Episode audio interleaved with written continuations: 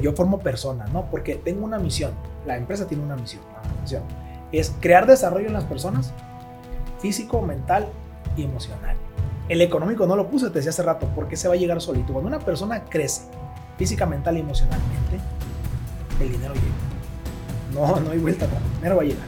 Va a tardar, pero va a llegar. Mi nombre es Andrés Torres y tengo que advertirte algo. Estás a punto de escuchar los casos de éxito de los gigantes de la construcción. Líderes de esta industria que tenemos tres características en común. Número uno, muchísima hambre para acceder a más y a mejores proyectos. Número dos, los gigantes nos juntamos con otros gigantes. Y número tres, una visión de ciudades de primer mundo en América Latina. Así que si no tienes una mentalidad lo suficientemente grande, este no es el canal para ti. Pero si tus sueños no tienen límites, te damos la bienvenida a la comunidad número uno de constructores hispanohablantes. Los gigantes de la construcción.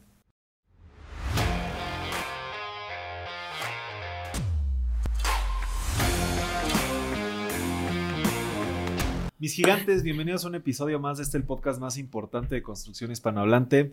El día de hoy tenemos un invitado especial que viene desde Mazatlán, Sinaloa. Él es Eden Martínez, desarrollador inmobiliario obviamente en Mazatlán y también en Cabo San Lucas con su empresa Busca tu Casa. Pues primero que nada, mi querido Eden, bienvenido a este tu podcast. Hombre, es, una, es un honor estar aquí contigo, Andrés. Muchas gracias por la invitación, aunque no estaba planeada, ¿verdad? surgió por ahí de, de, un evento que tuvimos aquí en la Ciudad de México, pero pues yo encantado, ¿no? Me dijiste, ¿te vienes? Claro que sí, aquí estamos a la hora. Sí, pues luego estas son las, las mejores entrevistas, mi querido Eden. Esperemos que sí. Y, y, los quiero invitar a que se queden al, al final del episodio porque Eden nos va a platicar cómo él busca y encuentra para formar a los líderes de su empresa. Entonces quédense muy al pendientes del final del episodio para, aprender ese proceso que, que, Eden sigue para formar estos líderes. Eh, pero antes que nada, Eden, me, gustaría empezar eh, con una pregunta un poquito diferente. Eh, y, es, ¿por qué te da miedo la sangre? ¿Quién te dijo que me da miedo la sangre? A ver. Me enteré por ahí. Buena pregunta. Sabes que no sé, desde, desde chiquito he sido muy, muy miedoso. Digo, igual puedo ver muchas cosas, eh, accidentes, y puedo ver hasta una persona en el piso, yo creo, y, y, hasta la puedo ayudar, siempre y cuando no haya sangre. Cuando hay sangre me empiezo así como que a marear, a sentirme mal. De hecho, cuando, cuando yo, constantemente me hago análisis para, para, checar mi salud, y nunca veo cuando me sacan la sangre, porque yo puedo sentir el piquete y no nada, ni, me preocupa, estoy, estoy volviendo a otro lado, ¿no? Pero cuando veo la sangre, empiezo así como que a sentirme mal y, y sí, definitivamente no sé, no sé, no es algo que, que, que, me agrada, obviamente, porque me ha pasado, fíjate, me ha pasado con mis hijas. Sea, con mis hijas, de repente que por ahí se han golpeado y esto, y de repente una, una vez, una ocasión, mi hija se cayó en una piñata y le empezó a salir sangre aquí. No, o sea, yo me quedé inmóvil. Eh, lejos de ayudar, estorbé. Entonces, desgraciadamente, no, no sé por qué me pasa esto. Quisiera que se me quitara y si alguien me puede ayudar, yo encantado. ¿Desde, desde cuándo? Desde, no, desde que tengo uso de memoria, desde que estoy chiquito, o sea, siempre que, que, veo sangre, ¿no? O sea, de hecho, te platico, yo quería ser doctor, o sea, uno desde cuando yo estaba chiquito siempre que me preguntan, ¿y qué vas a ser doctor, doctor, doctor? Cuando yo empecé a ver mi, mi, mi problema, dije, pues, pues, claro que no, o sea, no puedo yo con esto, ¿no? Y fue una de las situaciones o de las causas las cuales me obligaron a no estudiar para ser este médico, ¿no?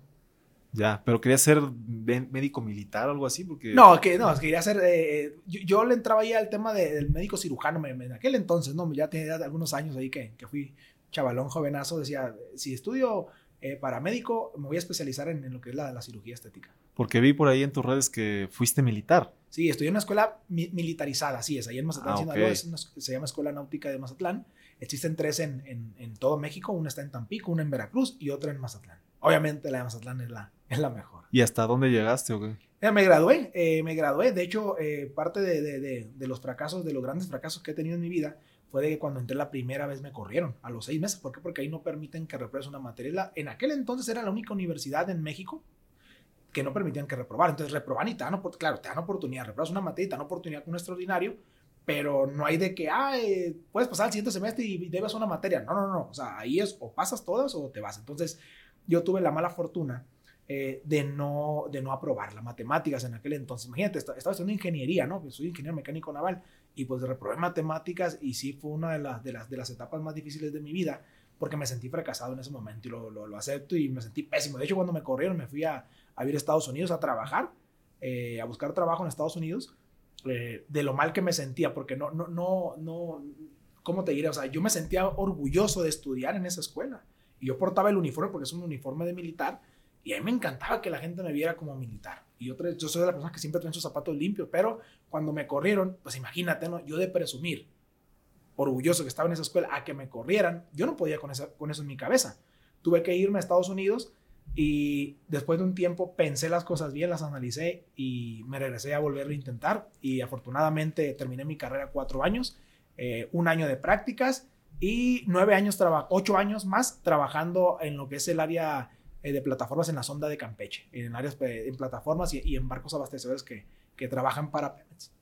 O sea, pero te, o sea, te regresaste ya no como, como con, en esa universidad, ya no pudiste. Sí, no, sí, claro, no, sí, sí, porque volví a hacer todo el proceso, o sea, volví a hacer examen de admisión, volví a primer año, me volvieron a tratar como si fuera alumno de primer año, porque obviamente al ser una escuela militar, pues digo, no, es un secreto a voces, ¿no? Y todo el mundo lo sabe, pues hay un trato muy, muy diferente a las personas eh, de nuevo ingreso. Entonces a mí me, me volvieron a tratar como si fuera nuevo. Entonces, empecé desde, desde el inicio, en este caso. O sea, fue tanto tu coraje que decidiste volver a cursar toda la, toda la carrera. ¿Cuántos años duraba? Fue, eh, cuatro años eran de carrera. Son, son todavía. ¿Y a qué edad te terminaste graduando? Me terminé graduando casi los 24 años, 23, 23 ah, y fracción. No perdiste tanto tiempo. Lo que, ahí te va, lo que pasa que ya en la prepa me pasó lo mismo. En la prepa me, me, me, me corrieron de la prepa y también perdí, perdí un año. Entonces, este pues ya eran dos años, ¿no? De, mi vida. Entonces sí, sí me pegó mucho, te digo.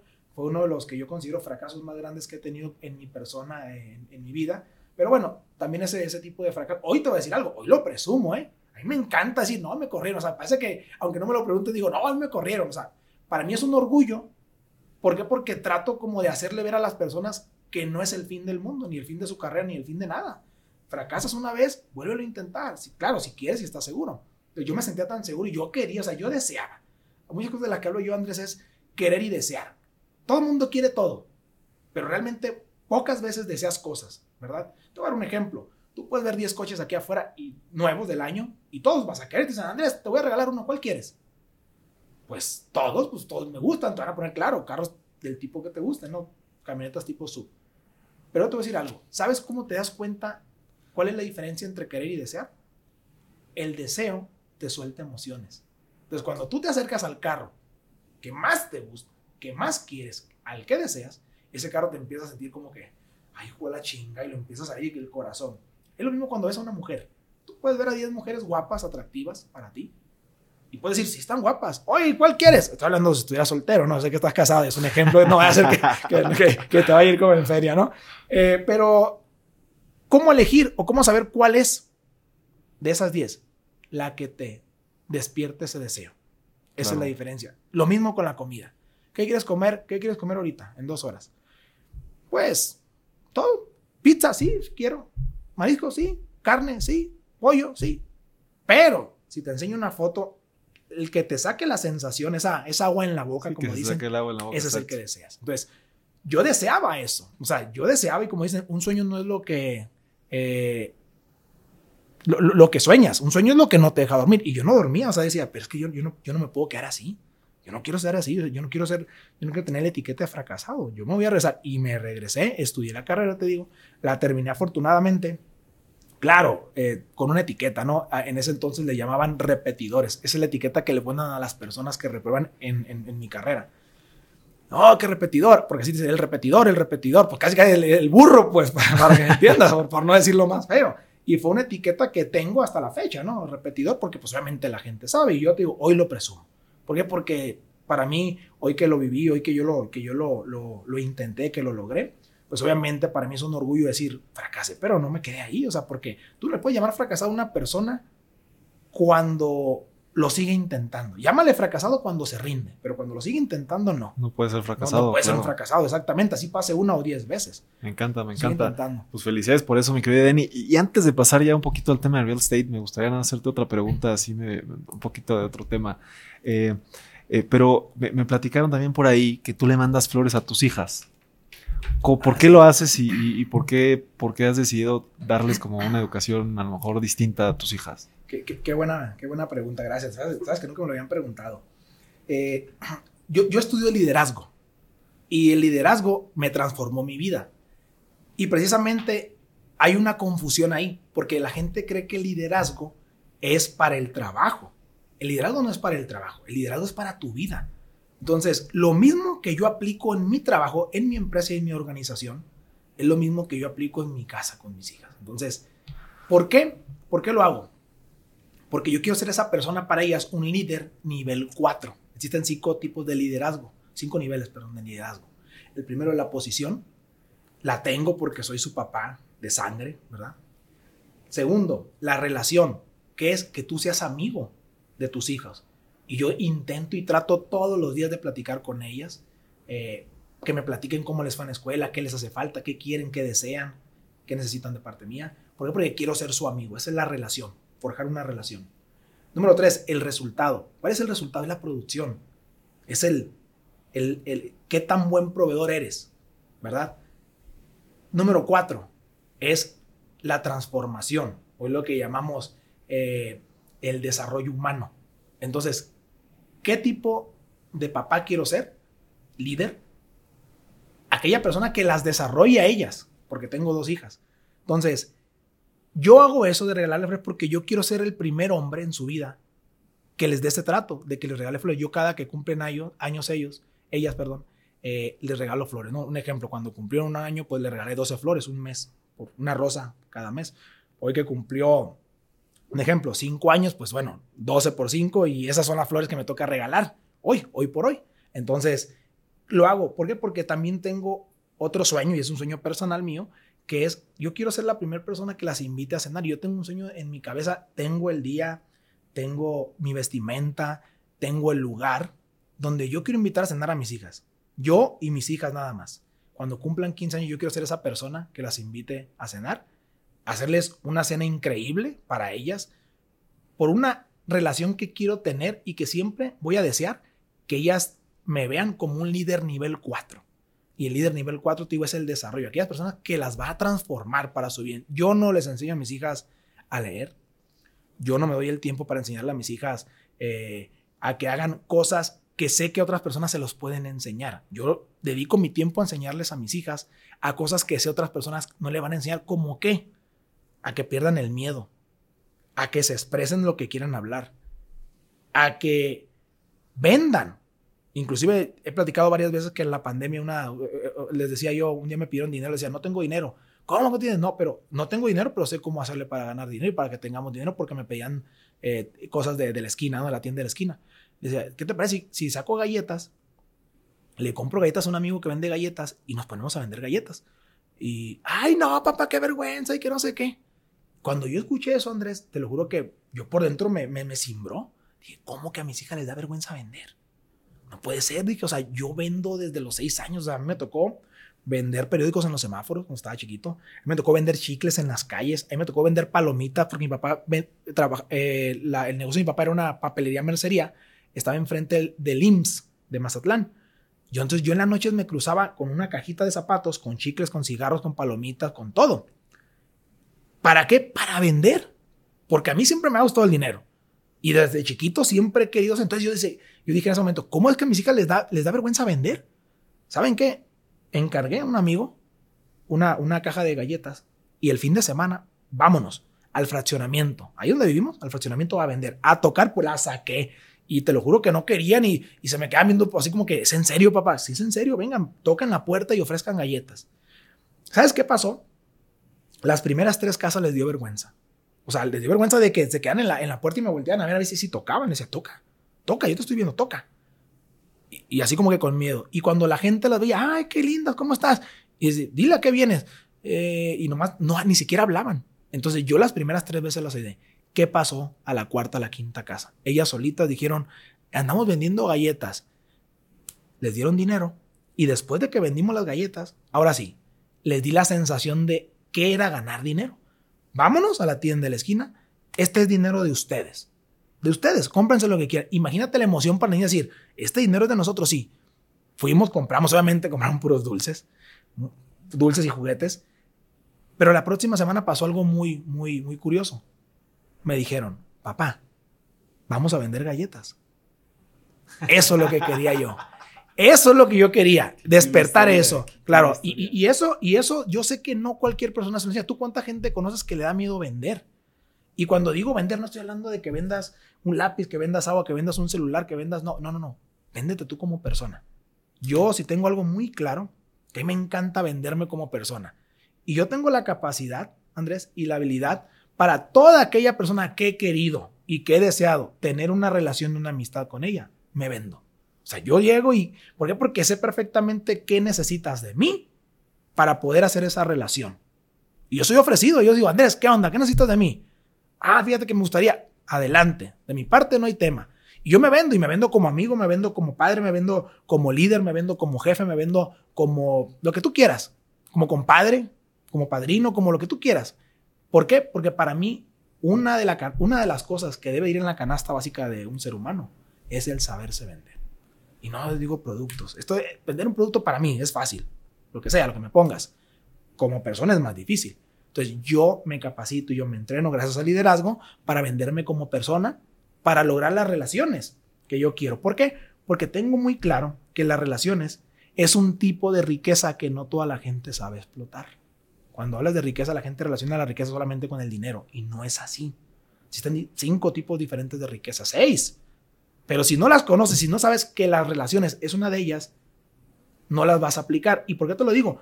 Porque a mí me ha tocado muchas veces, Andrés, que con un mensaje en el celular, con una llamada a una persona, logro lo que no podría conseguir con dinero. ¿Cuáles son esos seis tipos de riqueza? Los seis tipos de riqueza. número uno, pues obviamente es el financiero, ¿no? El número uno, el que todos conocemos, el dinero. Andrés, ¿qué tan rico eres? Y pues todo el mundo, no, pues la cuenta del banco, no, no, ese es uno. Pero háblame en general. ¿Cuáles son los seis tipos de riqueza que hay? Número uno, pues es el dinero, ¿no? Número dos, son las relaciones, es el estatus, ¿verdad? El estatus que tienes. ¿Por qué? Porque otra vez, una relación te puede llevar más allá de lo que tú puedes hacer con dinero. Te voy a dar un ejemplo muy sencillo. Cuando tienes las relaciones, eh, por ejemplo, a mí me gusta ir mucho a, eventos, a conciertos. Yo soy fan de ir a conciertos de todo tipo, ¿no?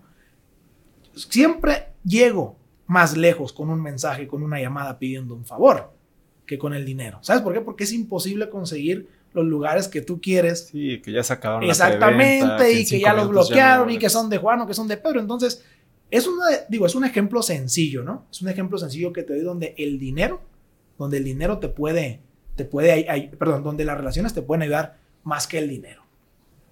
Otra, otra más, otro tipo de riqueza, la salud. La salud, ¿verdad? Y cuando hablo de salud, pues es la física, es la mental, es la emocional, ¿verdad? Porque pues obviamente todo el mundo, oye, salud. No, no, espérame, pero o sea, no me refiero a tus análisis, también me refiero a cómo estás de aquí, cómo estás de aquí, porque hay personas que tú sabes que no tienen ninguna enfermedad, pero los escuchas hablar, eh, estás un momento con ellos y te das cuenta que están enfermos. Y están enfermos de aquí o están enfermos de acá. Entonces la salud viene siendo otro tipo de riqueza, ¿verdad? Otro tipo de riqueza, eh, déjame acordarme, es la salud. La salud entre la mental, ¿sí? Las relaciones, el dinero. Ah, Déjame. Ahorita voy a acordar. Ahorita me voy a acordar. Sí, ahorita, ahorita, no, no, no, no, no, me, no me preparé. Ya, ya, te puse, ya te puse en jaque. Sí, no, no, no, no pensé que fuéramos a hablar. Oye, pero ahorita, ahorita que hablabas de, de las relaciones, eh, eh, la banda MS cumple 20 sí, años. Cumplió 20 años. Este 2023. Pues, madre, sí. ¿Tú cuándo los conociste y cómo fue que, que, que creció, que generaste esa, esa relación con ellos? Perfecto. Te voy a terminar de contestar nada más aquí. Déjame a ver si, si, si se supone que por aquí debo de tener. Eh, no, fíjate, no, no, no, A ver. No, no lo tengo. Te voy a robar un minuto nada más aquí del podcast. No te preocupes, no, no te preocupes. Lo es, es, muy bueno, es muy bueno ahí para así. Para lo que me preguntaste, ¿para qué? Para que sepas, ¿no? Lo, lo que te estoy platicando, dice.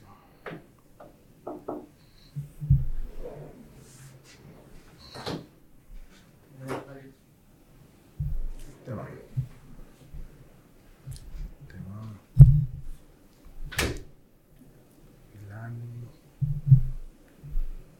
Aquí dónde está. Te lo voy a encontrar. Aquí las tengo. No te preocupes. Ya te puse encaje mi. Encaje mi. Ahí te va, ahí le, ahí le, le recortas nada más. Patrimonial, social, intelectual, humana, moral, cultural. Ahí te va. Nos quedamos, allá las encontré, aquí están. En la financiera te dije las relaciones y la salud. Ajá. Ok, te falta, falta y te va, voy a empezar con esta, falta la mental, falta el amor y falta la libertad. Ahí te va. La mental, el amor y la libertad. Te voy a decir. Empezamos. ¿Está, grabando? Para, para ahora sí. No, pues más bien eh, te vuelvo a hacer la pregunta si quieres y ya las contestas todas. No. Sí, le corto justo, justo donde te hago la pregunta. Nos digo porque así le hago una hipótesis. Ah, nos quedamos en la 3. Si quieres, digo, riqueza número 4. Ya te la digo y ya nomás tú cortas este pedacito. Late, ya está. ¿Sale? Ahí te va. Riqueza. Sí, sí, sí, adelante. No, adelante, adelante. No pasa nada. A la pura hora llegaste, Rodrigo. Vamos a hablar de la riqueza. Ahí te va. La riqueza número cuatro. ¿Cuál es la riqueza número cuatro? Es la libertad. ¿Por qué? Volvemos a lo mismo. Tú conoces a gente que tiene dinero, ¿verdad? Que económicamente está bien. Tiene que trabajar todo el día. Pero tiene que trabajar todo el día. ¿Por qué? Porque desgraciadamente él es la cabeza, porque desgraciadamente no supo delegar, no hay quien lo supla, no hay quien haga su trabajo. O peor aún, no tiene forma y no tiene el conocimiento de hacerlo, de delegar a esa persona, ¿no? Para que él pueda disponer. ¿Por qué? Porque la libertad para mí solamente es de las riquezas más importantes, ¿no? Tener el tiempo suficiente. ¿Por qué? Porque siempre hemos dicho, y tú creo que tú lo sabes, amigo, que dice un dicho por ahí que el que no tiene tiempo nunca tendrá dinero. Y si no tienes dinero, pues nunca tendrás tiempo. Entonces, la libertad es la riqueza número cuatro. Riqueza número cinco, el amor. ¿Por qué el amor? Porque puedes tener todo lo demás, todas las que te estoy hablando, pero si no tienes amor, no eres feliz, no te tienes completo. Cuando digo el amor, ¿qué es? Es el aprecio, es el cariño y es el amor que las personas te tienen, es el estima que te tienen como persona. Una persona, por muy exitoso que sea financieramente, por muy exitoso que sea eh, de tiempo, por muy exitoso que sea eh, de relaciones, si no tiene el cariño de la gente, mínimo de la, de la que lo rodea, es una persona insatisfecha, va a ser una persona incompleta. Entonces, el amor es otro tipo de riqueza. Y la sexta es la mental. Cuando dije la mental, ahorita hablamos de la salud física, mental, emocional. Te decía, la mental, ¿cuál es? También conoces gente súper exitosa en todos los ámbitos, pero que tú los consideras ignorantes. Y es muy triste sentarte con gente, Andrés, que tú de repente admiras por X o por Y y cuando empiezas a tener un tema de conversación con ellos, dices tú, ¿en serio? ¿Por qué? Porque es gente que no está preparada. Y no los culpo. El tema, y lo malo no es ser pendejo. Lo malo es quedarte pendejo. Entonces yo creo que la obligación que tenemos nosotros como personas, como líderes, como responsables, como cabezas de grupos, de organizaciones, es siempre estarnos informando. Te decía que ayer estuve una eh, conferencia muy, muy, muy buena, donde sinceramente yo llegué en ceros. ¿De qué hablaban de inteligencia artificial? Pregúntame qué es inteligencia artificial yo, nada. Pero eso sí, te prometo que a partir de mañana, que esté en mi casa, yo empiezo a leer y a prepararme con inteligencia artificial. ¿Por qué? Porque tengo que estar informado, porque tengo que estar a la Preparado velocidad. para el futuro también. Exactamente. ¿Por qué? Porque aparte tiene que ver absolutamente con mi negocio, ¿verdad? Y claro que con mi vida. ¿Por qué? Porque viene lo bueno y lo malo. Ayer hablamos de cosas buenas nada más, pero también viene la parte mala de inteligencia artificial y es lo que quiero entender y comprender para yo dar la cara, para yo frentear, para yo eh, saber cómo preparar a mi familia, a mi organización y a la gente que está alrededor mío. Me encanta, me encanta esos tipos. Los, seis tipos de riqueza. Tipos de riqueza, mi querida. Este podcast es patrocinado por DIMSA, una empresa constructora constituida hace 31 años y muy orgullosamente hemos ejecutado más de 200 proyectos exitosos. Como contratistas generales de obra, nosotros ejecutamos proyectos de edificación en el sector público y privado, con amplia experiencia en aeropuertos, hospitales y escuelas. Contamos con una planta habilitada de estructura metálica especialidad heredada por mi abuelo Arturo Torres, que no hacía nada que no fuera de acero. Gracias al esfuerzo de todos nuestros colaboradores hemos tenido presencia en 29 estados de la República Mexicana y hoy tenemos planes de expandirnos a nivel internacional. Si quieres conocer más sobre DIMSA, visita nuestra página web www.dimsa-medioingeniería.com y para contactarnos te dejo mi correo andrestorres.dimsa-medioingeniería.com. Y ahorita que, comentamos el, tema de, las, de la riqueza de las relaciones, que yo considero muy importante, yo digo que los gigantes nos juntamos con otros gigantes. Son totalmente, eh, ahí, está un ejemplo. Y, yo, y que decías de los conciertos también. Eh, yo sé que este año la banda MS cumplió 20 años. Platícame tú cómo, cuándo los conociste y cómo fue que empezaste esa relación. Muy bien. Fíjate que soy de Mazatlán, nací en Mazatlán, crecí en Mazatlán y vivo en Mazatlán y yo espero vivir toda mi vida en Mazatlán porque, digo, no pierdo el tiempo yo, ¿no? Siempre que vean un micrófono a mí, yo hablo siempre maravillas de Mazatlán, porque mientras más conozco lugares, más me doy cuenta que Mazatlán es de las mejores ciudades que he conocido y de los mejores lugares en el mundo. ¿Por qué? Por la calidad de vida que tenemos. ¿Por qué? Porque en Mazatlán lo hay todo. Número uno, digo, yo, yo creo que a ti te cuenta tú cómo es la gente allá. La gente es muy cálida, la gente siempre es muy, es muy amiguera, es muy confianzuda, es muy de hacer relaciones, ¿no? Entonces, de entrada ir a un lugar y te hagan sentir como que estás en tu casa, es totalmente agradable. Número dos, obviamente tenemos uno de los malecones más grandes del mundo, los cuales aprovechamos perfectamente para lo que son nuestros carnavales, nuestros eventos, nuestros desfiles, porque en Mazatlán, 38 fines de semana de 52 que tiene el año hay fiesta. Increíble ese dato. 38 fines de semana en Mazatlán hay fiesta. Obviamente estamos explotando lo que tenemos, que es el malecón, te digo. Obviamente tenemos lugares muy, muy buenos para comida en específico, en específico de mariscos. Obviamente tenemos lugares muy padres para divertirnos. Viene la inauguración del acuario Mar de Cortés, que va a ser el más grande en América Latina. Entonces, tiene ese tipo de cosas donde nosotros llevamos una calidad de vida al 100%. No hay contaminación. No hay el tráfico que hay en algunas ciudades donde obviamente eso te resta. ¿Por qué? Porque estamos hablando ahorita de, de un tipo de riqueza que es la libertad. La libertad es el tiempo. Y tú, al mermar tu tiempo en el carro y en el tráfico, eso te resta calidad de vida. Entonces, afortunadamente Mazatlán no lo tiene. Creo que, claro que lo va a tener. Claro que sí, porque el desarrollo que está teniendo Mazatlán tiene que impactar en algunos años en el tráfico también.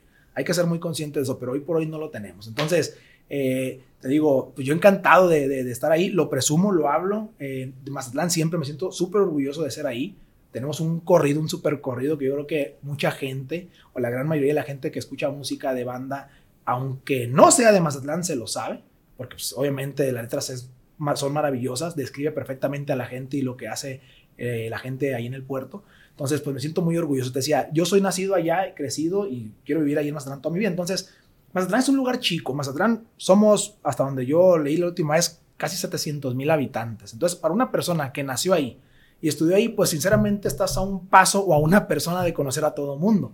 Probablemente no conocen a Edén, pero conocen a un hermano mío, conocen a un primo mío, conocen a un socio mío, conocen, en Mazatlán todo el mundo nos conocemos. El que vivió, estudió y, vive ahí, todo el mundo nos conocemos. Entonces viene el tema de la relación con, con los muchachos de la, de la banda MS, que son grandes amigos, eh, que son jóvenes emprendedores, que son jóvenes empresarios, que la verdad que la historia de ellos es fascinante. O sea, es una historia, yo creo que no, no han de tardar, porque los conozco, no han de tardar de llevarlo a una serie, a una película, ¿no?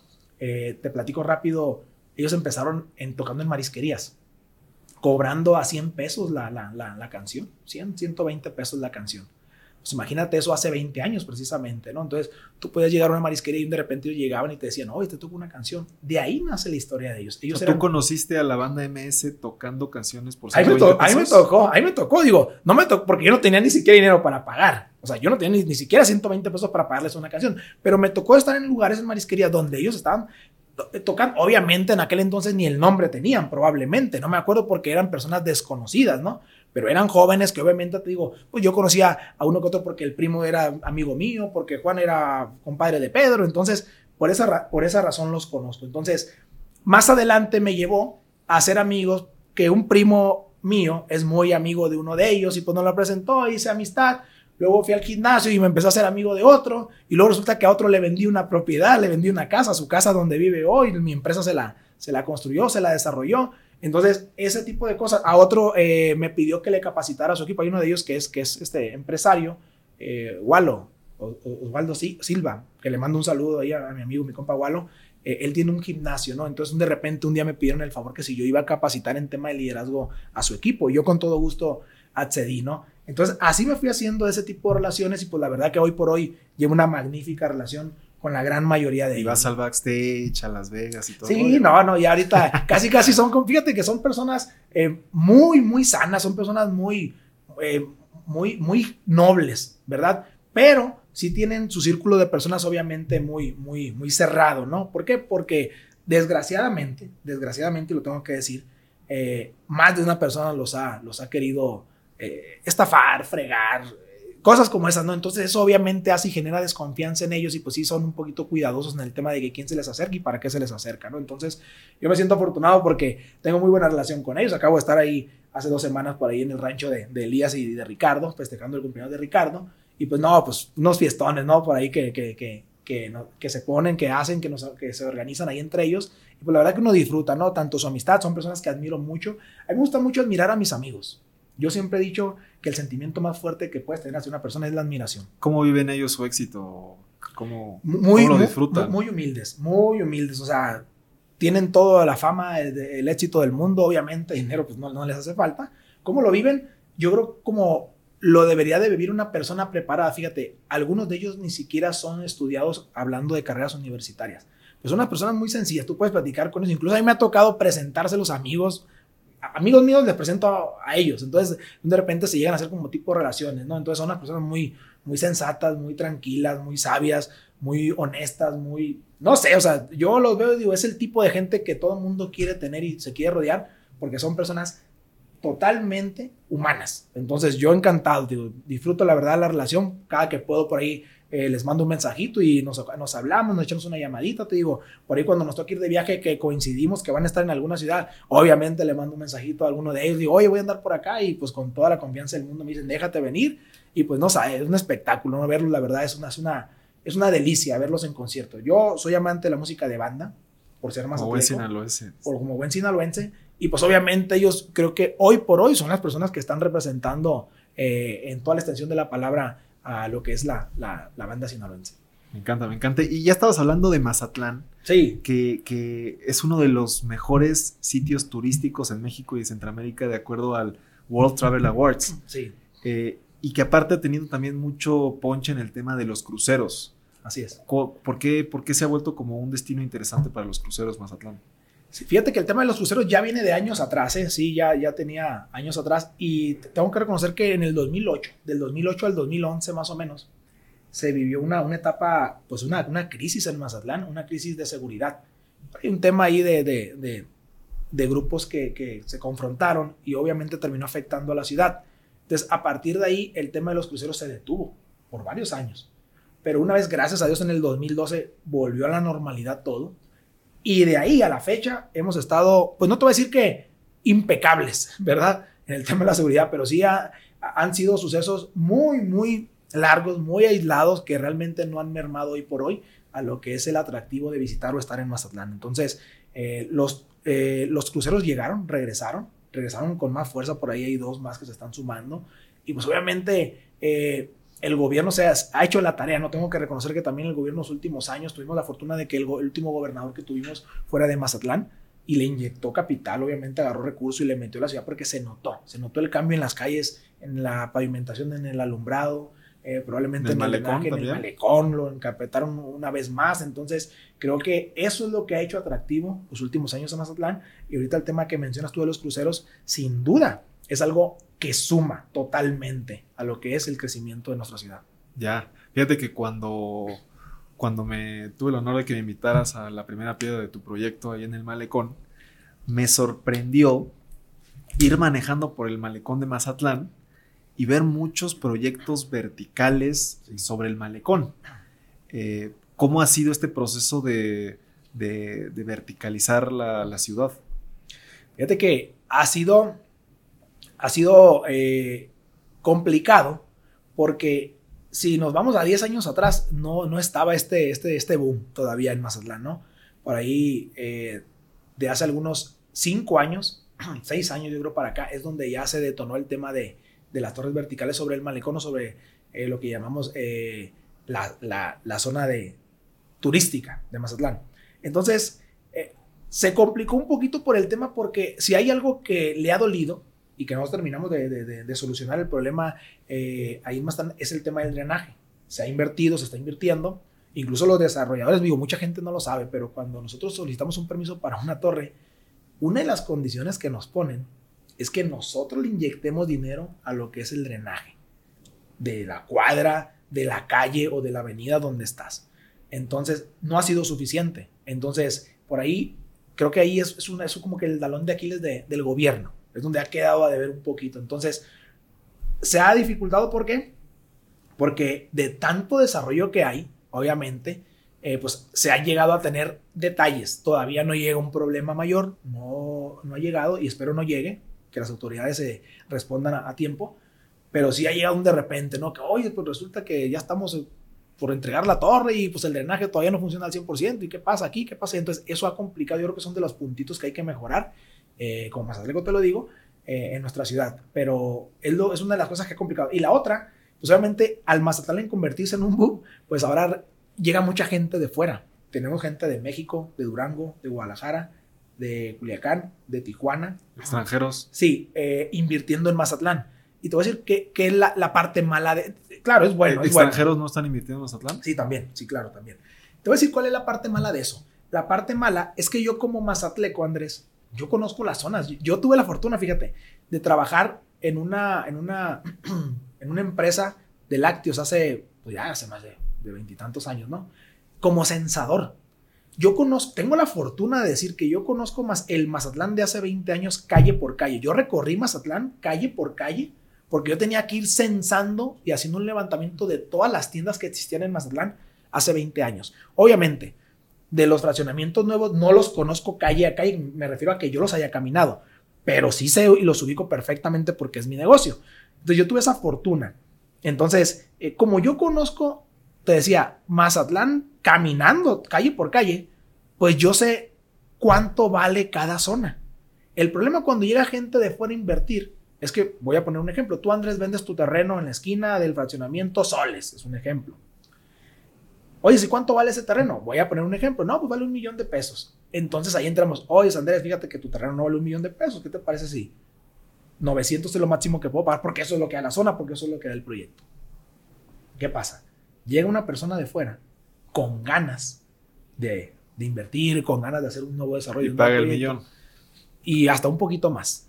O sea, Todavía cuando pagan el millón, pues dices tú, pues es lo que pidió el cliente, no, pero llegan dos de fuera y dicen, no, pues yo pago un millón, no, pues yo también, ah, pues dice el, dueño de la tierra, pues yo lo vendo en, pues ahora en unos 100, un millón 100. Entonces ahí es donde se empieza a descomponer este tema.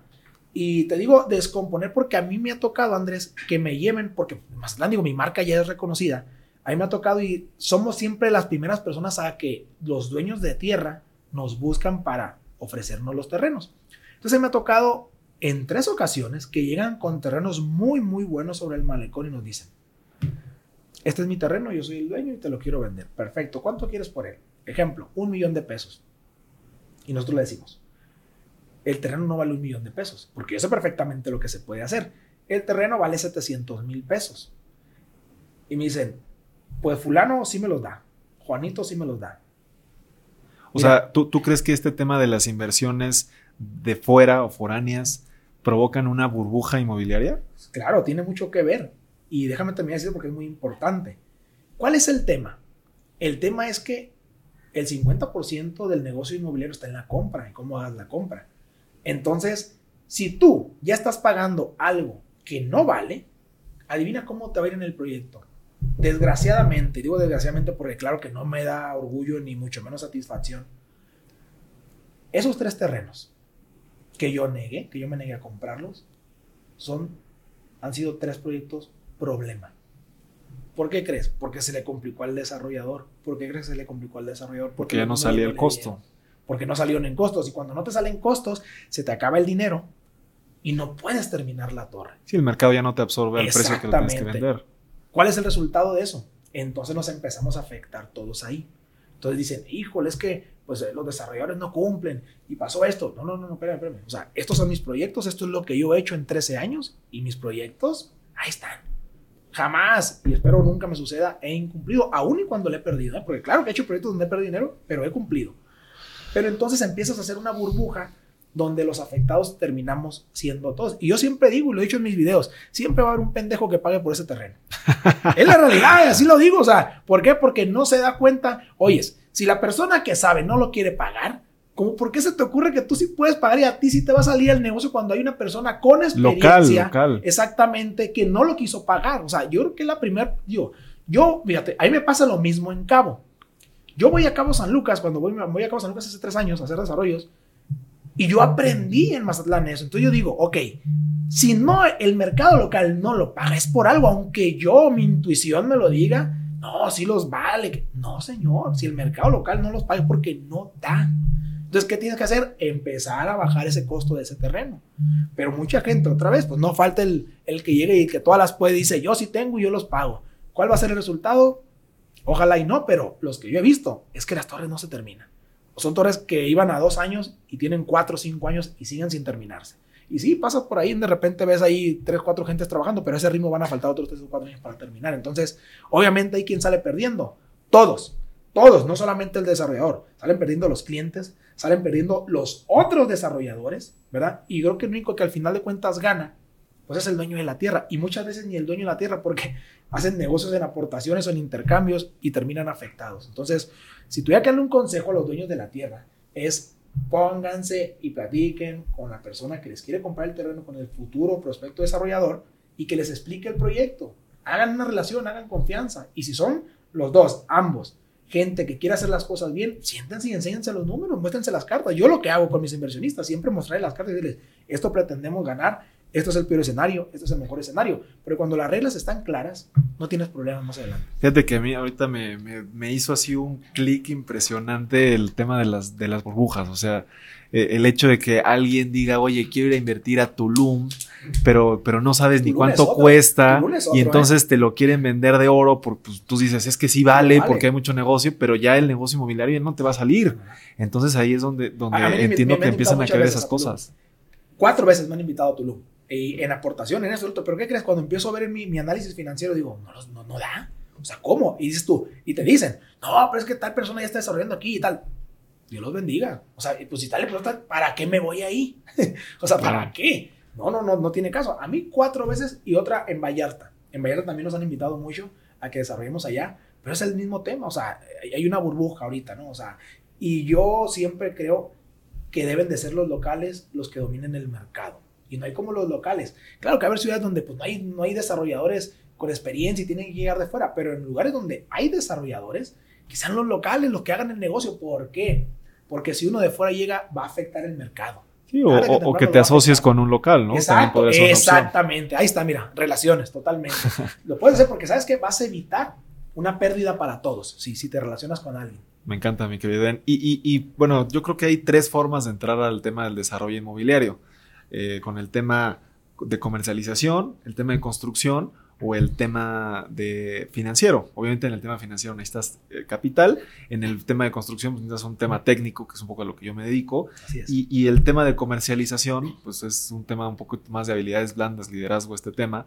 Tú, tú arrancaste con Busca tu casa como una inmobiliaria, ¿correcto? Platícame cómo inició este proyecto. Sí, claro. Fíjate que te quiero comentar algo, hablando de lo que lo acabas de decir, hay tres, tres formas de estar en el, en el, en el negocio inmobiliario, ¿no? Yo, yo agregaría una más, que es el, el, dueño del terreno, porque el dueño del terreno muchas veces no tiene el capital, pero tiene el terreno y el terreno al final de cuentas se convierte en dinero. Entonces, hay cuatro formas. Pero déjame decirte algo, mi, mi querido Andrés. Te, te, van a zumbar los oídos. Hoy por hoy, como yo conozco el negocio, ¿sabes? En esas cuatro partes o formas de entrar al negocio inmobiliario, ¿sabes dónde nunca entraría yo? ¿En cuál? En la construcción. Es la más riesgosa y... Es la más riesgosa, es la más castigada, es la que más reclamos recibe, es la que más regañadas te, vas a llevar en el proyecto. Y yo lo he vivido. Y te digo, yo estoy, yo soy una persona muy sensata, ¿eh? Yo soy de las personas que si vamos a hacer un negocio, nos, mostramos los números. a mí me gusta con un catálogo de conceptos, con una explosión de insumos, con todo, que me abra las cartas y me diga, den tu torre, vamos a ponerle un ejemplo, vale 20 millones de pesos mi negocio es ganar el 20%. Me puedes decir, tú me lo, así me gusta que me lo digan. Y yo no estoy en contra de que tú ganes. O sea, yo quiero que ganemos todos, pues, si no, no es negocio. pero si tú no vas a ganar. Exacto. Y tú me dices, Eden, yo pretendo ganar un 20% de esos 20 millones. Excelente. Si yo los acepto, probablemente tengo si el 15, el 10, el que tú quieras. Ok, pero vamos a, a mostrarnos las cartas. El que corre riesgo de todo el negocio es el constructor. Ojo a los constructores, porque, híjole, yo he aprendido el negocio en 13 años y yo no entraría de constructor, que lo he hecho, ¿eh? y lo he hecho a nivel chico en casas, y nunca me ha salido el negocio. Por eso te digo que es muy difícil entrar al negocio de la construcción como constructor. ¿Por qué? Porque te lo voy a poner así. Vas con el dueño de la tierra, él pide tanto, se le paga tanto. Si toma el riesgo, lo va a aportar, lo va a intercambiar, lo que tú quieras, pero es un riesgo que él eligió. ¿Sale? Entonces él recibe su dinero y punto, se acabó el negocio para él. Ahí mismo intercede el área de comercialización, que fue el conecte con el desarrollador para que se hiciera la venta del terreno. Las ventas ganan y nos vemos. Estamos de acuerdo, ¿verdad? Luego llega el desarrollador, ya con el terreno, y habla con la construcción. Hacen el trato y vuelve a entrar el equipo de ventas para, para comercializar la torre. El equipo de ventas vende. Y vámonos, no hay ningún problema. Entonces aquí nada más, en la papa caliente se quedan dos. El desarrollador y el constructor. El que la lleva de perder es el constructor siempre, pero ojo ahí. Si es un constructor honesto, honrado y cumplido, aún pierda, le va a responder al desarrollador, aún perdiendo. A mí ya me tocó. me tocó dos veces que un constructor que yo contraté perdió dinero y me enseñó sus cartas y me dijo, perdí dinero, ayúdame. No te quiero quedar mal, pero ayúdame porque no la voy a librar. Y tuve que pagar más a préstamo, en intercambio, a meses sin intereses, a como tú le quieras poner, pero yo tuve que dar en dos ocasiones a ese constructor. Pero, ¿qué pasa si el constructor es malo? Y me acaba de pasar en un proyecto en Cabo San Lucas. No le salen los números y te tira la obra. Me tiró la obra en Cabo San Lucas. ¿Sabes qué me pasó? Perdí dinero. ¿Por qué? Porque ahora te quedaste con todo el bronconto. El terreno se fue, venta se fue, el constructor se fue. Sí, digo, ahí, entran las fianzas que, exacto, ese proceso, pero... Eh, te vas a un tema legal, que al final de cuentas un tema legal pues no, es lo que a nadie le conviene, ¿no? no te conviene, Exactamente. Entonces, el problema ahí, el problema ahí te digo es que si tú, y ojo con esos desarrolladores, si tú no contratas a un constructor serio, honesto, que te vaya a responder la papa caliente y al final el que termina sufriendo y el que va a pagar los platos rotos vas a ser tú como desarrollador. Entonces, el hilo está en el constructor definitivamente. Entonces, es un tema o es un punto del cual yo no entraría a la construcción. Y yo los admiro mucho, digo, mis respetos para ustedes, eh, pero sí, eh, analiza el, desarrollo completo en todas sus eh, características y difícilmente, Andrés, yo entraría al tema de la construcción. Sí, fíjate que, fíjate que yo en, el tema de desarrollo inmobiliario y más en el residencial, que el objetivo evidentemente es que el proyecto te cueste X y tú como desarrollador ganes un número, eh, pues de relativamente, pues apretas un poco el costo de la obra normalmente, que es el, pues a lo más grueso con, con el terreno a lo mejor, ¿no? Entonces, en, ese aspecto, mi, mi, target, por eso ha cambiado un poco a no buscar tanto desarrolladores inmobiliarios, sino buscar un poquito más empresas que su negocio no sea inmobiliario. O sea, prefiero venderle no sé, a un Palacio de Hierro, que su negocio es vender artículos, no es un negocio inmobiliario, ¿me explico? O venderle un aeropuerto, que su, que su negocio es vender boletos de avión, no es un tema inmobiliario necesariamente. Entonces, ahí es donde yo como contratista, pues tengo menos riesgo porque puedo tener un mejor margen que con un desarrollador inmobiliario que pues tiene que proteger más su, el margen de él, ¿no? Tenemos que ganar los dos. Entonces ahí, eh, ahí es, es, un, tema, un tema interesante, pero tú has arrancado más con el tema de comercialización de inmuebles, ¿no? Así comenzamos, de hecho. Eh, de hecho, fíjate que eh, ahorita me preguntabas, ¿cómo arrancaste? Bueno, yo arranqué, fíjate, curioso, la empresa arrancó mediante mi socio, Ramón Osuna. él fue el, es el socio fundador, digo, fueron cuatro personas, pero de los cuatro fundadores solamente quedó él. Eh, yo no entré a la empresa como socio, yo entré porque cuando yo empecé el negocio del real estate, yo empecé haciendo flipping de interés social. Entonces yo lo conocí a mi socio por un tema de que él me vendió mi primera casa que yo compré. Y como es una persona muy sangre liviana, muy, muy a todo dar, hicimos buena, buen, buen clic, buen match, buena relación. Y él me invitó a buscar tu casa. Él me invitó a la empresa y me dice, oye, fíjate que yo no tengo esa área. ¿Vas a seguir haciendo flipping? Sí, dije, voy a seguir haciendo flipping vente y qué te parece si en mi oficina de ventas, pues todo lo que quieran hacer de flipping, pues tú te haces caro. Va, pues a mí me, pareció genial. Yo entré, pero me dieron la confianza a los socios de siempre ponerme en la, mesa. O sea, siempre que tenían juntas de socios, desde el día número uno, yo estaba con él, yo escuchaba, yo escuchaba, y yo aprendía de ello. Pues yo soy el mecánico naval que, que sabía de real estate, ¿no? Hace 13 años. Entonces, así les fui aprendiendo, les fui aprendiendo, obviamente me fui entrenando, me fui capacitando, hasta que llegó el momento que uno de ellos en su momento dicen, oye, pues yo ya veo bien preparado y pues la verdad que se lo ha ganado a pulso, ¿por qué no lo, lo metemos a la empresa? ¿no? Así fue como yo entré a la empresa. Pues, ¿sabes cuánto tiempo pasó para que sucediera eso? Pasaron siete años. ¿Pero siete, años, haciendo flipping o, ven, o, no, ya más el tema de comercialización? Tema, eh, siete, años que yo estuve en la comercializadora sin ser socio. O sea, yo estuve a la par con ellos, actuaba y hacía lo de un socio, ¿eh? ojo. O sea, siempre era, o sea, me tomaban en cuenta mi opinión y todo, pero yo no estaba como socio. No, flipping solamente duramos haciendo dos años. Pero yo me refiero a que cuando yo logré ser socio de la empresa, eh, pasaron siete años al momento de que ya fui socio. Entonces, hoy por hoy, solamente nos quedamos Ramón, mi socio, y yo, de los cinco que en su momento fueron, ¿verdad? Conmigo era, yo era el sexto, voy a llamarlo así, yo era el sexto. Entonces, hoy por hoy nos, nos quedamos dos al frente de la organización y después de un tiempo yo decido tomar la dirección de la empresa, estuve a cargo de ella tres años y ahí fue donde nace todo el rollo mío de la misión, de la visión, de hacer una misión, de hacer una visión, de crecer, no solamente ser un negocio local, sino expandirnos, de hacer el tema de una franquicia, de, un, de una asociación y participación. Eh, todo eso viene de, pues, de ideas ¿no? que, que, que, se me ocurrieron a mí en su momento, porque decía, bueno, pues si, si lo podemos hacer aquí, ¿por qué no replicarlo en otro lugar? ¿no?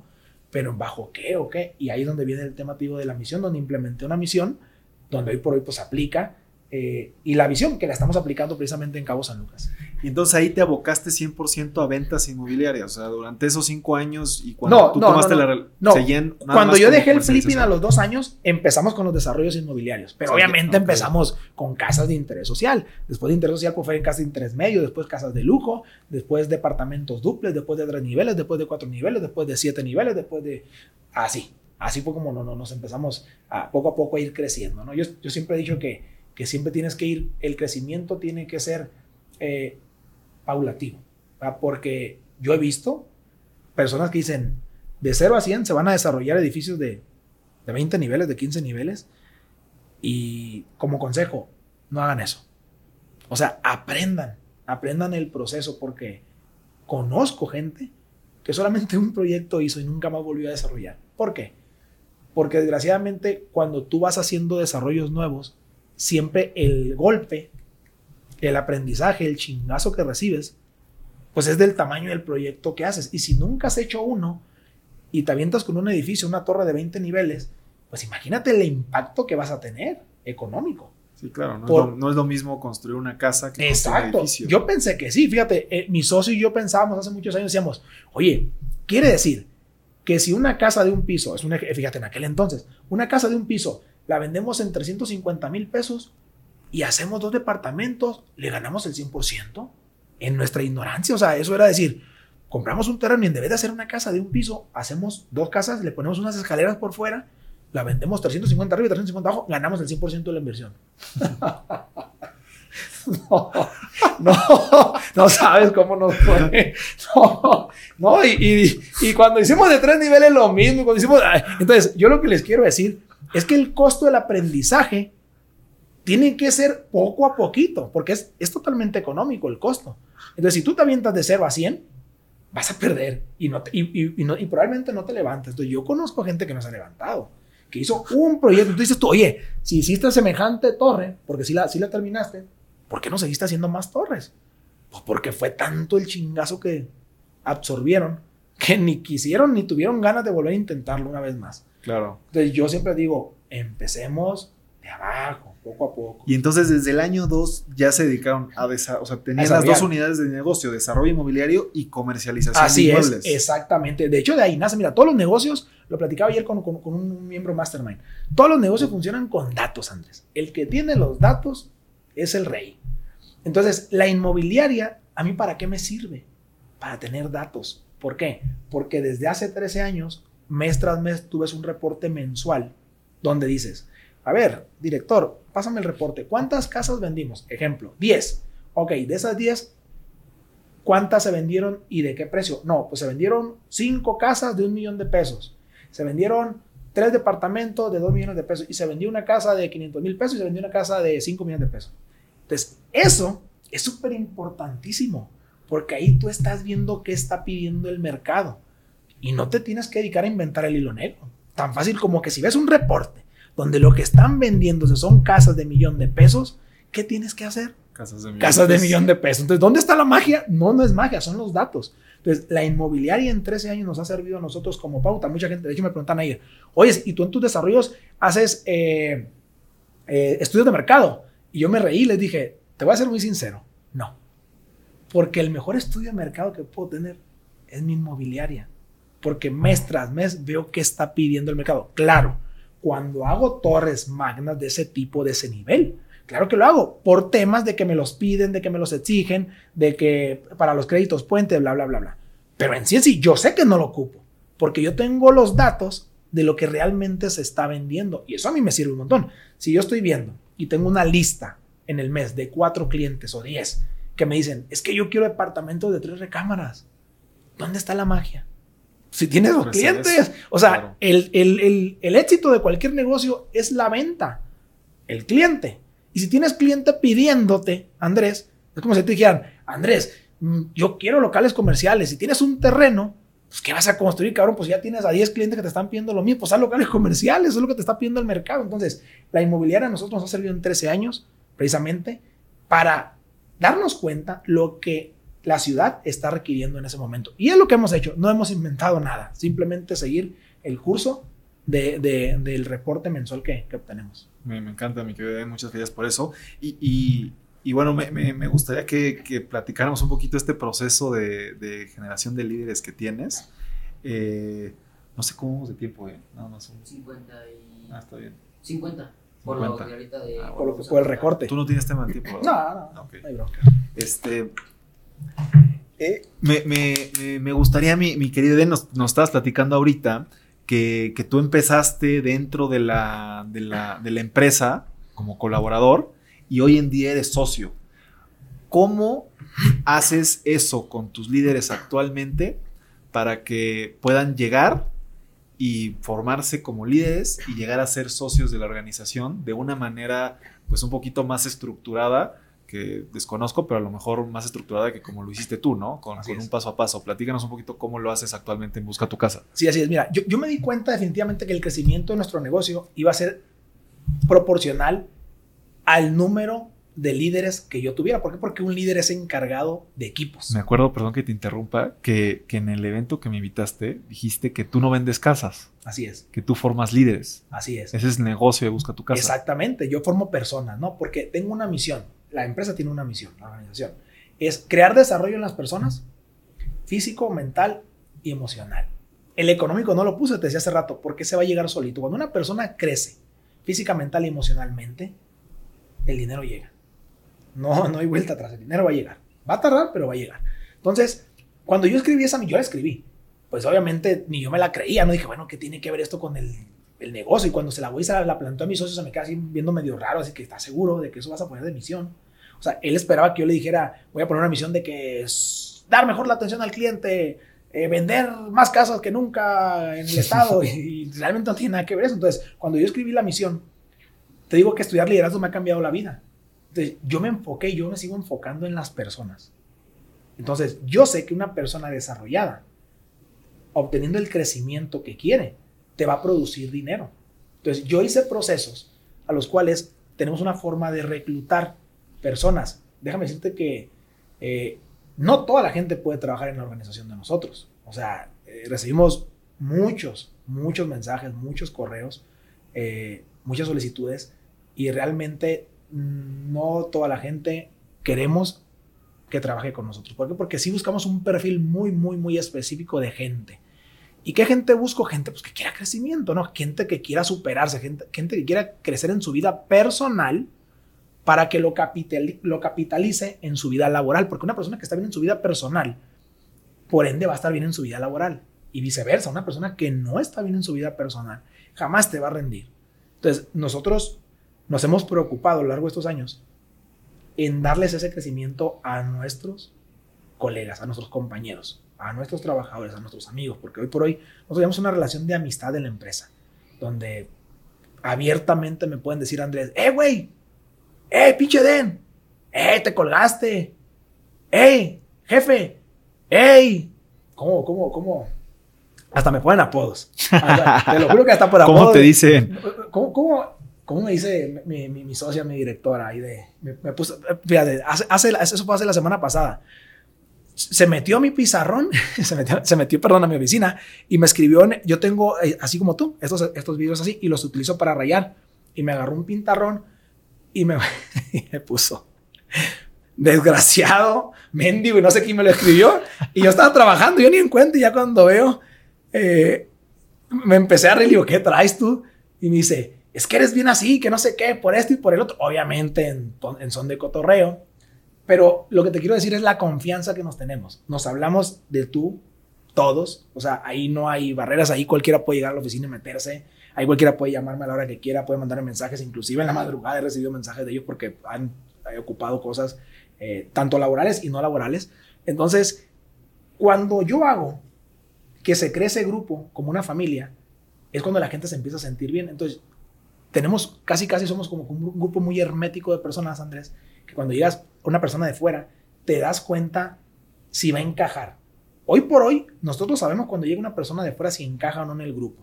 Para que encaje, ¿qué ocupa tener? Bueno, pues ocupa tener disponibilidad, querer y buena actitud. Entonces, eh, eso nos hemos encargado. Hice procesos tal cual, entonces cuando contratamos gente, eh, siempre les ofrecemos crecimiento. ¿Por qué? Porque yo soy de las personas que si estás en un lugar y no tienes a dónde crecer, a dónde subir un escalón más, no es el lugar correcto. ¿Verdad? ¿Por qué? Porque el ser humano por naturaleza siempre quiere crecer. ¿Por qué? Porque te lo decía ahorita, cuando tú creces mentalmente, Andrés, que lees un libro, tomas un curso, una capacitación, te sientes menos ignorante y eres feliz. O sea, primero, claro, yo, yo ayer le, le mandé un mensaje a mi directora, me siento como un pendejo. O sea, te lo juro, es más, mira, me va a encantar mostrarte, me va a encantar. Qué bueno, que. Sí, sales, sales como con mucha energía. Claro, ¿no? no, no, mira, mira, mira. Mira, fíjate el mensaje que le mandé. Ahí está, arribita el payasito que le escribí. ¿Cómo dice? qué bonito siente sentirse pendejo. Se lo mandé porque estaba en la del curso, porque me sentía tan tonto, tan pendejo. ¿Por qué? Porque el crecimiento de una persona es incómodo. O sea, ve al gimnasio y crecer tu cuerpo físicamente es incómodo. Leer un libro, tomar un curso es incómodo. Yo tengo que venir desde Mazatlán a la Ciudad de México a tomar un curso para aprender y es incómodo porque dejo mi zona de confort, porque dejo a mis hijas, porque dejo mi oficina, porque dejo todo. Y no es lo mismo aquí andar en taxi, andar en Uber, que pues allá, ah, si quieres hasta chofer traes. ¿Me explico? Entonces, es incómodo. Entonces, yo siempre he dicho que la gente y las personas debemos de tener siempre crecimiento. Y eso habla mi misión, de crecerlos como personas. Te decía, cuando tú crees, lees un libro, te sientes menos ignorante y te sientes feliz. Cuando tú emocionalmente sientes paz contigo mismo porque estás bien con, la gente que, con, la que, con la que estás, con la que quieres y con la que aprecias, eres feliz. Cuando tú haces un cambio en tu cuerpo, llámese lo que sea, oyes, eh, eh, fui al gimnasio, hice una dieta, me funcionó, eh, las mujeres se arreglaron el cabello, me, puse frenos, cualquier cambio que hagas, me, me hice el manicure, ¿te sientes feliz? Te sientes contento. Oye, y Eden, y, es como un currículum, ¿no? Tú puedes ver el currículum y decir, bueno, me interesa esta persona, pero ¿cómo identificas si esa persona cumple con lo que tú necesitas? Este, sí, al principio cuando entran a la organización, fíjate que, que, de entrada, y te lo platicaba ahorita, de entrada, ahorita lo, lo al inicio, lo que pedimos, y el primer filtro es la imagen. Es el primer filtro. Y te decía ahorita, desgraciadamente no todos pueden trabajar con nosotros, porque sí, en nuestra organización es un requisito tener buena imagen. Y como te ven, te tratan, ¿no? Claro. ¿Por qué? Porque estamos en un mundo precisamente donde la gente te ve, te trata. Desgraciadamente así funciona el mundo y no es que esté bien o esté mal, cada quien hará su juicio. Simplemente esa es la realidad, como te ven, te tratan. Entonces, yo sí, el primer filtro que tenemos para entrar a nuestra empresa es que tengan buena imagen. Y fíjate que somos un grupo muy hermético porque todos los que estamos adentro de la empresa han entrado porque son amigos de uno de los que está adentro. Entonces, es muy difícil que un desconocido que nadie conoce entre a la empresa. Entonces, el primer filtro que tenemos es la imagen. Recibimos muchos, te decía ahorita, recibimos muchos mensajes, correos, solicitudes. Oh, es quiero pertenecer a tu equipo, me gusta, que no sé qué. Y, y lo primero que decimos, ok, pásanos tu link de tus redes sociales. ¿Por qué hacemos eso? Para dos cosas. La primera es para ver si cumple físicamente con lo que queremos. Que sea una persona físicamente, obviamente a vista, a vista de lo, o lo que vas a ver, sana, ¿verdad? ¿Por qué? Porque la persona que tiene buena imagen refleja buena salud. Una persona con buena imagen refleja buena salud y a las personas nos gusta estar con gente que tengan buena salud y buena imagen. Y número dos, para ver emocionalmente cómo son y cómo están. ¿Por qué? Porque revisamos su perfil. Claro que lo revisamos. Para ver qué es lo que publican, cuál es su día a día.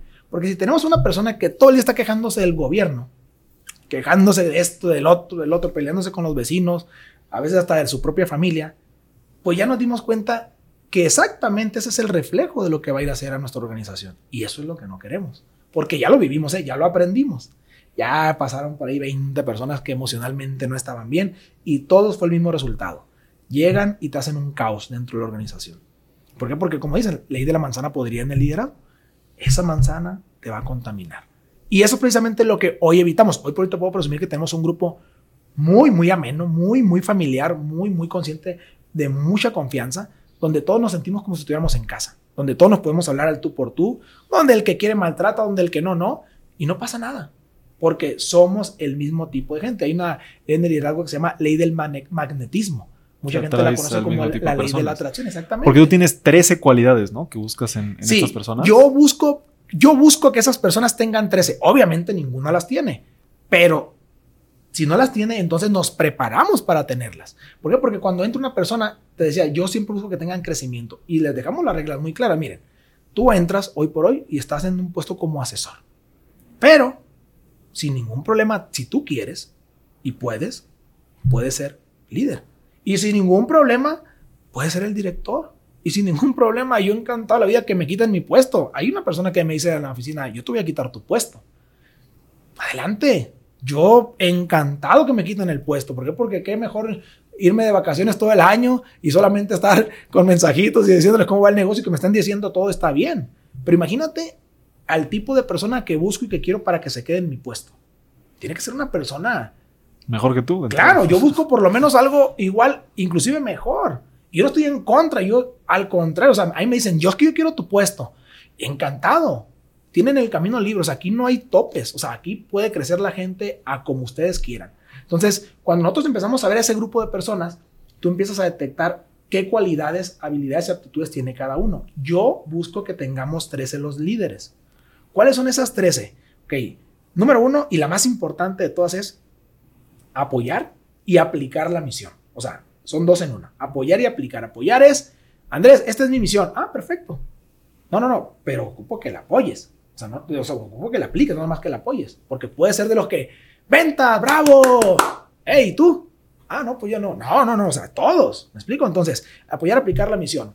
Eh, otra que te puedo decir, tener eh, imagen. Imagen física, mental emocional, te hablaba. Otra, ser disciplinado.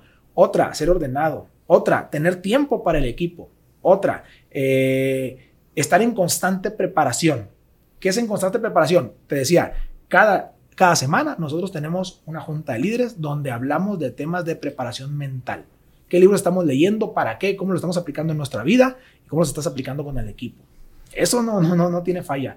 Otra, ser ejemplo en tu vida personal. Claro, porque no me gusta o no quiero que digan, ah, pues que yo aquí en la empresa cumplo con lo que me pides, pero pues por acá, por, por fuera, por ejemplo, yo tengo un tema ahí que, me molesta mucho, eh, y digo, ha sido tema de conversación varias veces en la organización, donde yo no me gusta que la gente utilice eh, estacionamientos para, para, gente discapacitada, ¿verdad?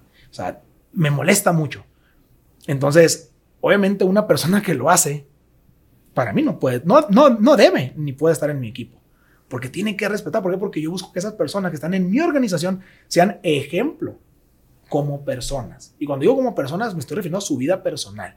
Porque no porque me cumplas aquí, quiere decir que puedes salirte y andar tomando y, andar chocando y andar buscando pleito o andar agrediendo a gente afuera. No, no, no, yo sí busco mucho que sea gente que piensa y actúa como nosotros. Gente sana, gente de bien. Entonces, nosotros se lo exigimos. Obviamente que sean gente de resultados. Ese es otro punto. ¿Por qué? Porque les damos un tiempo, un timing. Hoy tú, a partir de hoy, tienes, eres líder, ¿verdad? Y tienes a tu equipo, pero tienes un año para empezar a resultar. Un año. O sea, ni siquiera un mes, dos meses, no, no, no, un año. ¿Verdad? Te vamos a dar para que obviamente estás con nosotros y tienes todo el apoyo, pero un año tienes para hacer jalar este equipo. Esos son todos los puntos que, que por ahí yo les pido. Entonces son 13 puntos que no todos los tienen al momento que vuelto a ver a, los que van en crecimiento, pero si tiene una persona 4, 5, 6 puntos, desde ahí ya se hace candidato que hablemos con él. Oyes, fíjate Andrés que yo estoy viendo contigo que tú tienes esto, esto, esto, esto, esto, pero te falta esto. Te puedo hacer una invitación para que te empieces a preparar y entrenar con nosotros un año, una capacitación mensual y vas a estar como oyente en todas las juntas de líderes. ¿Te parece? Increíblemente hay gente que te dice que no, por sus razones, motivos. Pero la gran mayoría están esperando esa oportunidad. ¿Por qué? Porque saben que ese crecimiento, que ese pasito que van a hacia enfrente, les representa pues, una ganancia económica significativa, ¿no? Como asesores no les, puede, no les va mal porque obviamente Mazatlán está dando, pero ya como líder de la organización es diferente. Entonces, eso es lo que buscamos nosotros, que la gente tenga crecimiento dentro de nuestra organización. Y es otra forma de las cuales pude hacer, Andrés, para que la gente no se me fuera. Antes la gente en este negocio es muy rotativa, hay mucha rotación. Entonces, entraba gente, capacitaba gente, se iba gente. Entraba gente, capacitaba gente, se iba gente. Al momento que hice este modelo de negocio, la rotación se disminuyó a un 90%. La gente que llega, entra por los filtros que ponemos. Y el que ya entró difícilmente se va. Y si se va es porque nosotros queremos que se vaya. ¿Por qué? Porque está tan sistematizado lo que tienes que hacer, lo que debes de hacer y cómo lo debes de hacer, que difícilmente se nos va porque tienes todo el crecimiento del mundo por delante con nosotros. Hasta ser un socio, socio en acta. Entonces, ese es la, el crecimiento. Entonces, el, proceso también es ese año de capacitación. Si en ese año de capacitación funciona, después ya los invitas a ser líderes. Y en ese, en, ese, en ese año ya tienen que dar resultados. Eh, otro año más para resultados, no. En el proceso de, de capacitación, ¿qué busco? que si solamente tú, Andrés, tienes 5 de los 13 puntos que tengo, que empieces a trabajar los otros 8 que te faltan. Eso es lo que busco en ese año, que se vea. A ver, un ejemplo. No, pues Andrés, Andrés, es que eres así, pero no tienes imagen. Ocupo que la imagen te me pongas al tiro.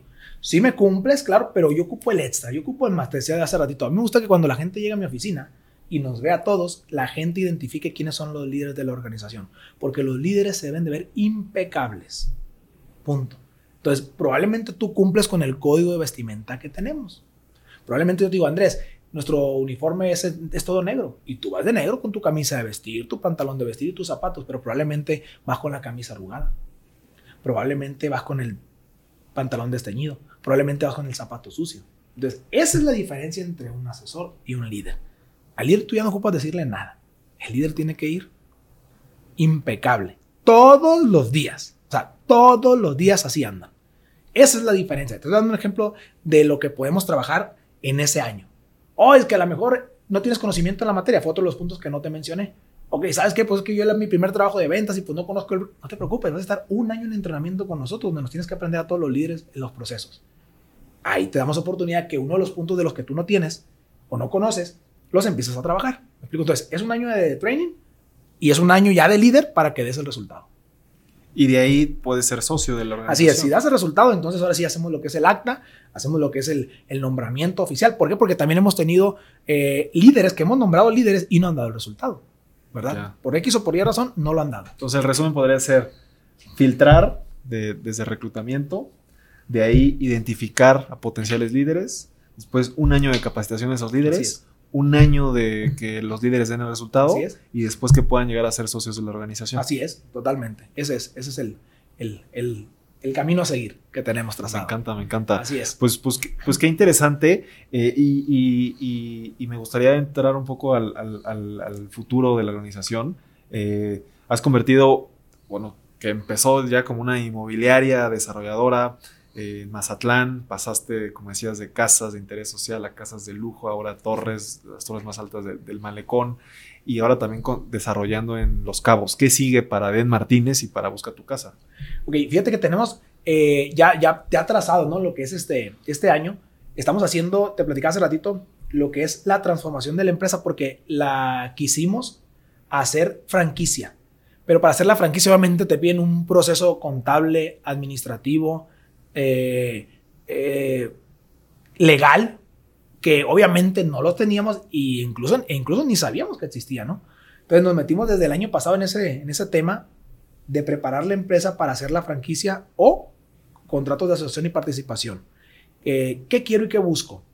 Tengo una visión, tenemos una visión que es, ser la mejor inmobiliaria de México. a través de nuestro liderazgo. La palabra liderazgo es el pan nuestro de cada día. Entonces, pero muy importante, no quiero tener inmobiliarias en todo México. Quiero tener inmobiliarias solamente en las ciudades que me gusta, que están en crecimiento en México. Te voy a mencionar algunas de las que quiero y estamos pensando y tenemos trazado abrir en los próximos tres años. Viene Tijuana, viene La Paz, viene Culiacán, por ahí estamos en pláticas a ver si nos animamos en Cancún y posiblemente Guadalajara. Son las cinco que hoy tenemos trazadas para que estén en los próximos tres años. Hay dos formas en que lo queremos hacer. Puede ser una franquicia como tal, operada bajo nuestra misión y nuestra visión, o puede ser una asociación en participación donde yo pongo todo el esquema y mando a líderes de Mazatlán a que ellos la abran y lo operen y nosotros somos los responsables económicamente de todo el proyecto. O puede ser, ejemplo, que tú me digas, a mí me interesa tu marca, la quiero en México como franquicia. Y también te puedo vender, vamos a llamarle vender, compartir el proyecto. Y podemos trabajar así. Obviamente, también va a ser operado bajo mi misión y bajo mi visión. Pero en este caso, pues tú serás el dueño, ¿verdad? Obviamente operando bajo, bajo nuestro código de honor, bajo nuestro reglamento. Y por el otro lado, nosotros seguimos operando tal cual. Simplemente es mandar a un líder a que él haga todos los procesos, los aplique y eche a andar la oficina. Obviamente ese líder es con ticket de regreso, ¿no? Es con boleto de vuelta. Es lujo. Exactamente, es ir, venir, operar todo, echarlo a andar y regresarse. Bueno, si quieren, porque quién sabe, pues les guste más otra ciudad o hagan vida por, por, otro lado, ¿no? Pero, o sea, esos son los planes que tenemos hoy por hoy en el tema inmobiliario. En el tema de desarrollo, traemos eh, un proyecto que hasta ahorita, pues es el, más, este, pues, el más grande, ¿no? Que hemos eh, programado para desarrollarlo. Yo creo que estamos por arrancar ya en un mes más, ahí en la zona dorada de Mazatlán. Es una torre, es una torre que tiene ahí algunos niveles de hotel, lo que le llaman con hotel o fraccionado. Entonces, ese es el proyecto que traemos ahorita y obviamente seguir buscando tierra en Cabo, ¿no? En Cabo definitivamente quiero posicionarme como uno de los desarrolladores fuertes, quiero posicionar la inmobiliaria como una de las inmobiliarias fuertes. En Cabo está, está, muy, está competido el tema y aparte fíjate que Cabo es un, es un, es un mercado muy celoso. Muy, muy celosos. Ahí te, te, te ven menos, te hacen menos. Eh, no sé, no sé. Es, es diferente, es diferente. Entonces, eh, nos queremos enfocar sí en echar a andar. Digo, ya tenemos casi un año trabajando ya, pero sí en posicionar la inmobiliaria eh, por lo menos en un año más. O sea, o a más tardar en un, en, un año más. Es lo que me interesa y son los planes que tenemos hoy como marca. No, felicidades, mi querido. Estoy seguro que, que, así va a ser. Y antes de pasar una, una pregunta bonus con la que terminamos todos los episodios, pues no sé si quieras compartir tu, tu, alguna forma de contacto para alguien que quiere abrir una franquicia o que le interesó lo que estás platicando, que te quiera preguntar de Mazatlán para que te pueda buscar. Claro que sí. Pues mira, eh, una de las cosas que casi siempre me preguntan por ahí, no lo mencionamos ahorita, pero con todo gusto. ¿Cómo haces desarrollos? Porque ahorita de entrada te, platicaba, oye, pues yo vendía chicles, vendía eh, periódicos y hoy, cómo desarrollas, ¿no? Realmente el dinero no es mío, el dinero nunca ha sido mío. Yo lo que hago, yo soy el operador. un negocio, cualquier negocio tiene tres, tres formas o tres fases. Primeramente es la inversión, segundo es la operación y tercera la visión. Eh, hablando de la primera, que es la inversión, no es dinero mío, lo dejo bien claro, es dinero de inversionistas que han confiado en mí. Te platico, cuando empezamos a hacer casas de interés social, le pedíamos dinero a todo mundo, al vecino, al amigo, al compadre, al amigo del amigo, a todo mundo, y le decíamos, oye, Andrés, hazme el favor, préstame 20 mil pesos. ¿Y tú para qué quieres 20 mil pesos? Es que fíjate que estoy haciendo una casa. No, déjate de cosas, me decían, dedícate a lo tuyo, tú eres ingeniero mecánico, ándale. Y así tocábamos puertas, pero había gente que sí me daba 50 mil pesos en aquel entonces. Entonces, de 50 mil pesos en 50 mil pesos, logramos juntar o hacer el pool de inversión para hacer una casa. Obviamente eso fue creciendo. Y hoy ya no pedimos 50 mil pesos. Entonces, hoy por hoy tenemos socios por proyectos. Entonces, yo lo que me dedico siempre es a estar viendo qué proyectos y en qué zonas puedo hacer. Empiezo a hacer análisis financieros y yo siempre tengo proyectos en papel al momento en que me llega una persona y dice, eh, fíjate que yo quiero invertir, me quiero meter al negocio, entonces ahí es donde ya viene, oyes, ¿qué te parece? Mira, te explico, te enseño, te muestro, vamos, viajamos juntos, te digo cuál es el negocio y si te interesa lo hacemos juntos. Esa es la fórmula que me funciona a mí, esa es la fórmula que yo aplico, entonces por eso tengo muchos proyectos, por eso estoy en Mazatlán, por eso estoy en Cabo, otra vez, no es dinero mío, es apalancamiento totalmente y apalancamiento de los tres tipos, eh, de inversionistas, de bancos, de deuda y de, proveedores. O sea, yo utilizo los tres tipos de apalancamiento para hacer mis negocios. claro, sí, es, otro punto, ¿no? Las ventas, que ahí es donde la inmobiliaria me hace o siempre nos ha hecho fuerte, que son las ventas. No tenemos un equipo, la verdad, que, que sí nos preocupamos por capacitarlo mucho.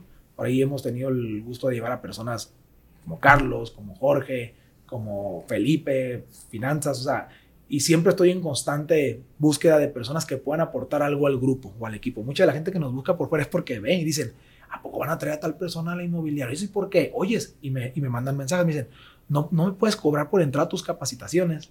No, le dije, pues es que eso es, eso es lo interesante estar aquí adentro. Le digo, no, pues, pues, si fuera por cobrar, pues mejor lo llevo a Mazatlán y hago un evento y cobro, ¿no? Realmente yo los llevo a estas personas, a estos personajes, porque me capaciten a mi equipo, porque yo me preocupo mucho porque estén bien capacitados en, en lo que hacen. Ya, de lujo. Pero entonces, ¿dónde te pueden buscar, mi Eden? Ah, inversión. ¿no? Eden Martínez, oficial, ahí en Instagram, en, en, el Facebook. Eh, por ahí tenemos un, un, un podcast también nosotros eh, de, nombre Exitosos de Tiempo Completo. Por ahí ojalá se nos haga pronto. Exitosos de Tiempo Completo. Así es, en el YouTube. Ojalá nos acompañes por allá, Andrés, próximamente en Mazatlán. Y pues bueno, ahí manden un mensajito y con todo gusto. Y si no, también ahí en nuestra página de Busca tu Casa, ahí pregunten por mí. Y ahí rápido me pasan el recado, ahí nos comunicamos rápido. No pasa que yo les pida el número a ustedes y yo, yo les echo una llamadita. Como, como, lo han hecho varias personas. Perfecto, mi querido Dan. Y, y pues bueno, eh, te decía tenemos una pregunta. Vos no sos ingenieros de la construcción igual que tú, tenemos proyectos muy ambiciosos. Sin embargo, entendemos que las personas que nos escuchan hoy eh, o están arrancando dentro de la industria inmobiliaria o la industria de la construcción o ya arrancaron pero quieren dar el paso al siguiente nivel. ¿Qué tres consejos le darías a una persona que está en cualquiera de esas dos situaciones? ¿Por arrancar o que quiere seguir creciendo? Muy bien, por arrancar, primeramente, otra vez, y siempre platico eh, cómo comencé yo sin dinero porque mucha gente precisamente no arranca por temas de dinero y, creen ellos que ellos ocupan el dinero. Entonces, la realidad es que no es así. Y ni tampoco soy arquitecto, ni tampoco soy ingeniero civil. Entonces, son una de las limitantes y los topes que la gente cree que tiene para no poder arrancar. Entonces, primero es quitarle esa idea de la cabeza que ocupan dinero suyo y ocupan ser arquitectos o ingenieros. Entonces, eso es lo primero que yo les diría. Lo segundo es, pues el dinero lo consigues a base de la confianza, ¿no? Yo afortunadamente eh, tengo la confianza o he tenido la confianza de la gente, el respaldo, jamás he salido mal con un inversionista, entonces así como yo y platico mi historia de los 20 mil pesos, de los 50 mil pesos que anduve tocando piedra, creo que es la forma de arrancar. Claro, acércate a un profesional, hoy hablaba de datos, si vas a arrancar en el negocio y no tienes dinero, acércate a quien te puede dar ese dinero y tú opéralo. Si vas a arrancar el negocio y no sabes y no tienes idea qué construir, acércate a una inmobiliaria de tu confianza que te asesoren qué es lo que se está vendiendo en el mercado, ¿verdad? Y número tres, si tampoco tienes experiencia en la construcción, acércate a gente como tú, Andrés, que te digan y te platiquen, oye, te pago por una asesoría o qué te parece, qué me ofreces tú, en cambio, quiero arrancar este negocio. Si tú haces esos tres pasos y quieres arrancar, te va a ir bien porque te va a ir bien. Hay tres formas de aprender en esta vida. La primera es a los chingazos. ¿Verdad? Que no entiendas lo que te digan, como es el ejemplo que te dije hace rato de los terrenos que no compraba yo, que no entiendas y tú te tropieces y a dolores, pero vas a aprender. La segunda, Andrés, es juntándote con gente que sabe más que tú. Y a mí me encanta juntarme siempre con gente que sepa más que yo porque es la forma más barata de aprender. Inclusive es la menos dolorosa, ¿verdad? Y la más, y la más económica, hablando de dinero. Y número tres, capacitándote tomando cursos, pagando eh, eh, entrenamientos, leyendo libros, todo eso, pero eso es más desgastante, ¿verdad? O sea, eso te implica más tiempo, te implica más energía, te implica más todo. Entonces, si tú entiendes perfectamente esas tres formas de aprender, tú eliges cuál vas a aplicar para tu emprendimiento. Yo sería la segunda, que es hoy por hoy, juntándote con gente que sepa más que tú. ¿Por qué? Porque está fácil preguntar.